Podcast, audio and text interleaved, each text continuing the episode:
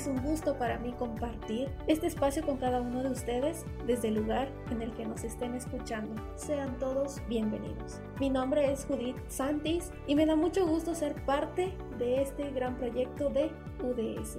El día de hoy vamos a estar hablando sobre el tema emprendimiento sin recursos. ¿Existe alguna alternativa? Para abordar el tema nos acompaña el doctor Gerardo Garduño Ortega. Un gusto tenerlo con nosotros. ¿Cómo se encuentra el día de hoy? ¿Listo para comenzar? Hola Judith, muy buenas tardes y gracias por la invitación a este espacio. Estoy bastante bien. Y es cierto que el tema de emprendimiento siempre genera muchas dudas porque tener un trabajo fijo es bastante cómodo. Muchos le tenemos mucho miedo a emprender. Tenemos el miedo de qué va a pasar si pierdo todos mis recursos, qué va a pasar si no tengo recursos para emprender. Entonces en este podcast vamos a estar resolviendo todas esas dudas.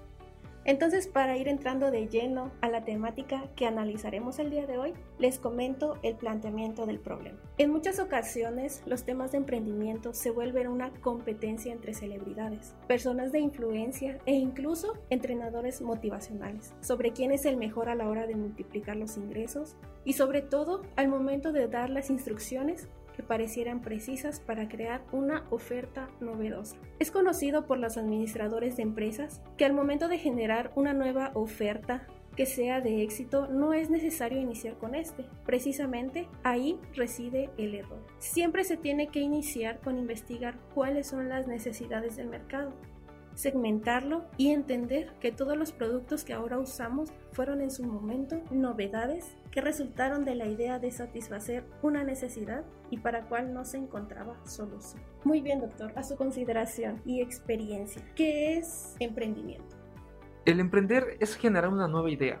Hay diferentes ideas que ahorita usamos habitualmente. Podríamos hablar de teléfonos celulares, tabletas, computadoras, sin embargo, todas estas empezaron como una innovación. ¿Y qué es innovar? Hay dos campos básicos. Uno, generar un nuevo uso en cosas que ya existan.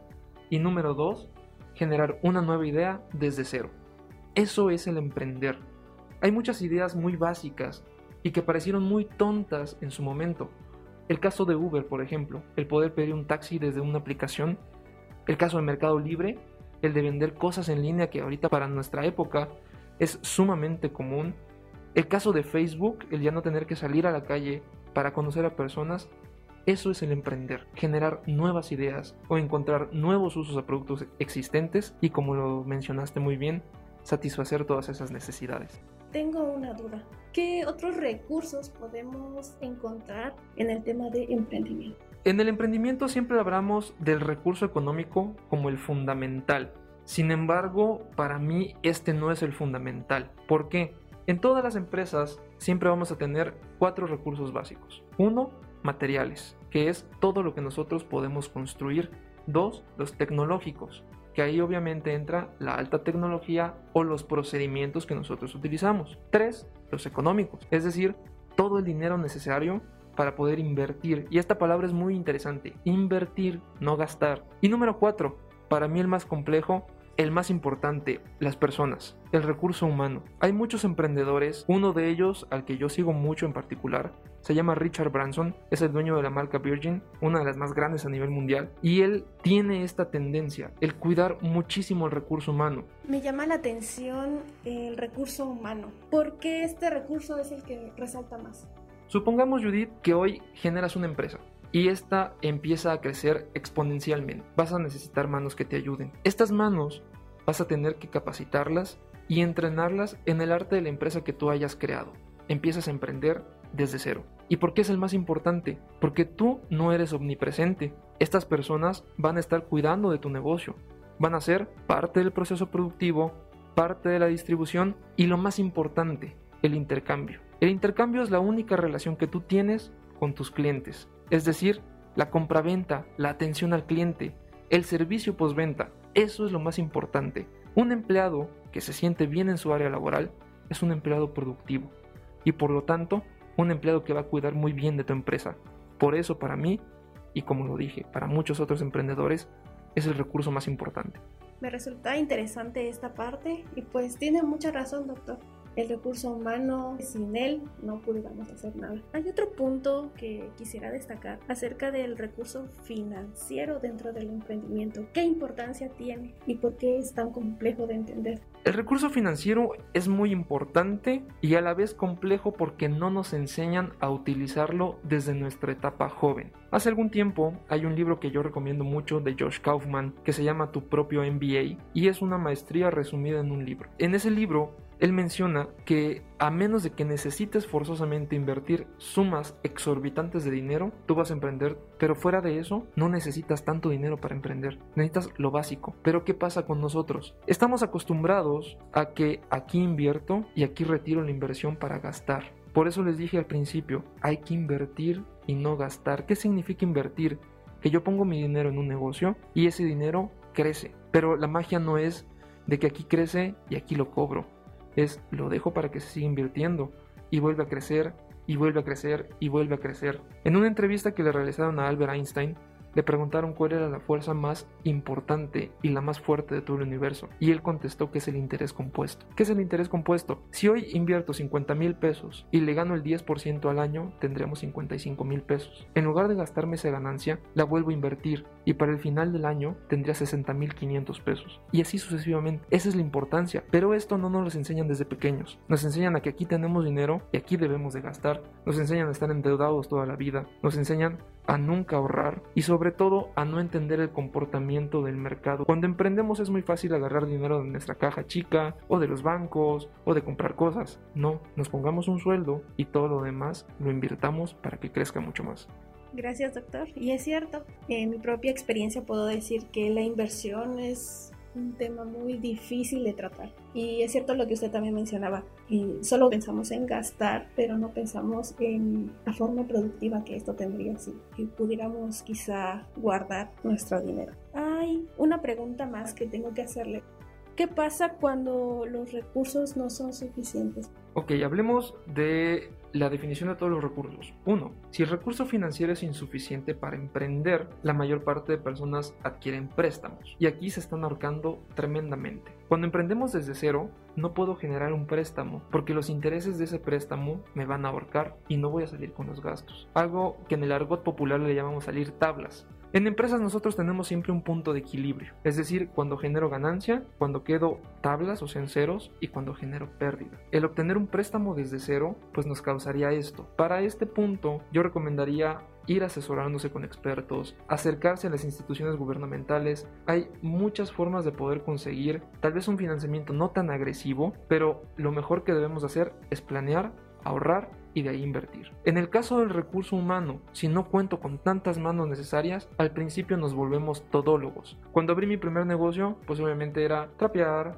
barrer, limpiar, levantarme todos los días temprano, empaquetar, etc. Y conforme va creciendo el negocio, ya vas adquiriendo manos que te ayuden. En el caso de tecnología es lo mismo. Lo que dice Josh Kaufman en el libro de tu propio MBA empieza desde pequeño. El propio negocio te va a ir dando qué es lo que necesita. Pero queremos empezar desde lo grande y lo grande no se construye así, se construye poquito a poquito, ladrillo con ladrillo. Todos los recursos que manejemos, siempre desde pequeño, hacia lo máximo. Muchas gracias. Si bien es cierto que al pensar en emprendimiento, el aspecto que preocupa a la mayor parte de emprendedores es el dinero. Pero doctor, ¿realmente ¿Esto nos asegura el éxito de la empresa? ¿O cuál es la verdad acerca de esto? Existen muchos mitos. Yo no considero que este sea el verdadero éxito. Si tienen la oportunidad, hay una película que está increíble que se llama The Founder. En español es El hambre de poder. Y trata el caso de McDonald's. Muy pocas personas conocen este caso porque es un, caso que se estudia en la escuela de administración, en donde una persona genera el monstruo que es ahorita McDonald's. Y él dice en la película, perseverancia.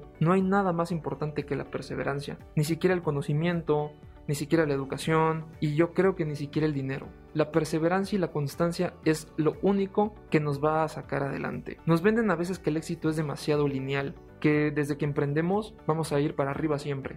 Y no, hay otro mito grande. Hay fracasos, hay tropiezos, hay días en que nos levantamos y sabemos que tenemos que pagar luz, agua, renta, teléfono, empleados, etc. Y ya queremos tirar la toalla. Pero la perseverancia hace la diferencia.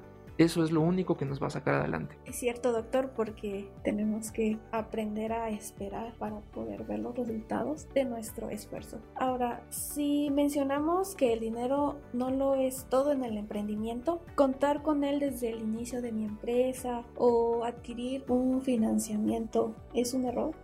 Como ya lo mencioné, el ingresar a un, a un préstamo, por ejemplo, de bancas de primer nivel, ¿cuáles son los bancos de primer nivel? Los que nosotros vemos todos los días. HSBC, BBVA, Banamex, etc. ¿Por qué se llaman de primer nivel? Porque nos tratan directamente a nosotros como clientes. Si no tenemos de plano el dinero, yo no lo consideraría una buena opción porque les repito, el interés nos va a ir ahorcando poquito a poco. Lo mejor es ahorrar, eso siempre lo digo, y ahorrar desde muy jóvenes. Pareciera que a los niños de secundaria de 13, 14, 15 años no fuera importante este tema, pero sí es muy importante. Es importante ahorrar y aprender a invertir desde esas cortas edades, para que cuando lleguemos a nuestros 20, 21, 25, tengamos un buen fondo. Yo no digo un buen fondo que sea un millón de pesos, con 50 mil pesos podemos iniciar algo. Pero si de plano no tenemos eso, la otra opción que se me ocurre es ir al Instituto Nacional del Emprendedor y ahí podemos capacitarnos. Muchas veces salen financiamientos por parte del gobierno. El propio CONACYT nos premia con algunas cosas,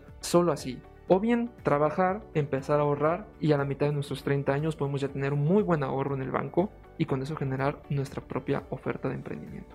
Gracias, doctor. Para que nuestra audiencia tenga conocimiento de los financiamientos existentes, tanto públicos como privados, que están a nuestro alcance, ¿podría mencionarnos a grandes rasgos cuáles son algunos y cuáles son las principales características que estos poseen? Claro, los bancos, los que conocemos, como ya te mencionaba, el banco común que tenemos aquí en, en cualquier ciudad de todas las marcas que hay, ellos otorgan financiamientos a través de qué? Pues bueno, tener una cuenta con ellos, eso sería el paso número uno. Tenemos que tener muy buen historial crediticio, muchas personas adquieren tarjetas de crédito, las saturan y ya no las pagan. Cuando no pagamos una tarjeta de crédito, se libera un proceso. Hay de dos opciones. O pago la deuda que ya tengo y que está generando intereses, intereses, intereses. O dos, me meten a un quite financiero, que es pagar un porcentaje de la deuda sin embargo, mi historial en buro de crédito quedará manchado por X tiempo, son 6 años aproximadamente. Si tengo un mal historial crediticio, no me van a otorgar un préstamo este tipo de instituciones. Entonces, es uno, tener un muy buen historial crediticio, dos, tener una cuenta de banco puede ser desde 3 mil pesos, 4 mil pesos. Y tres, estos bancos, sobre todo en esta época de pandemia, están otorgando muchísimo financiamiento, que esa es la banca de primer nivel. También tenemos a las SOFOMES y a las SOFOLES. Estas dos figuras que son como instituciones financieras que nos brindan, pues ese, válgase la redundancia, financiamiento, que nos prestan dinero, operan pero no con tanta reglamentación como un banco. Estas no las recomiendo. ¿Por qué? Porque el problema de las OFOMES o de las OFOLES es que no están tan reguladas y que en algún punto pueden desaparecer o que en algún punto no nos pueden proteger tanto. De ahí ya en la parte pública, pues el Instituto Nacional del Emprendedor, la Secretaría de Economía, el propio eh, Banco de México, puede otorgarnos algunos préstamos. Hay que consultar las convocatorias porque ahí sí hay muchos requisitos tenemos que presentar ya un proyecto estructurado o bien la tercera opción son las incubadoras de empresas. Estas incubadoras de empresas, pues bueno, como su nombre lo dice, es como si fuera un pollito, nos asesoran desde todo el proceso, desde la idea hasta la materialización de nuestro proyecto. Esas incubadoras de empresas son por parte de la iniciativa privada que obviamente van a necesitar un porcentaje de nuestras ganancias por toda la asesoría que nos están dando. Gracias doctor, realmente resulta muy interesante saber acerca de este tema, pero quisiera hablar un poquito más a nivel mundial acerca de los empresarios. ¿Qué es lo que a ellos les caracteriza su éxito constante? ¿Acaso la metodología que han utilizado sigue siendo la misma?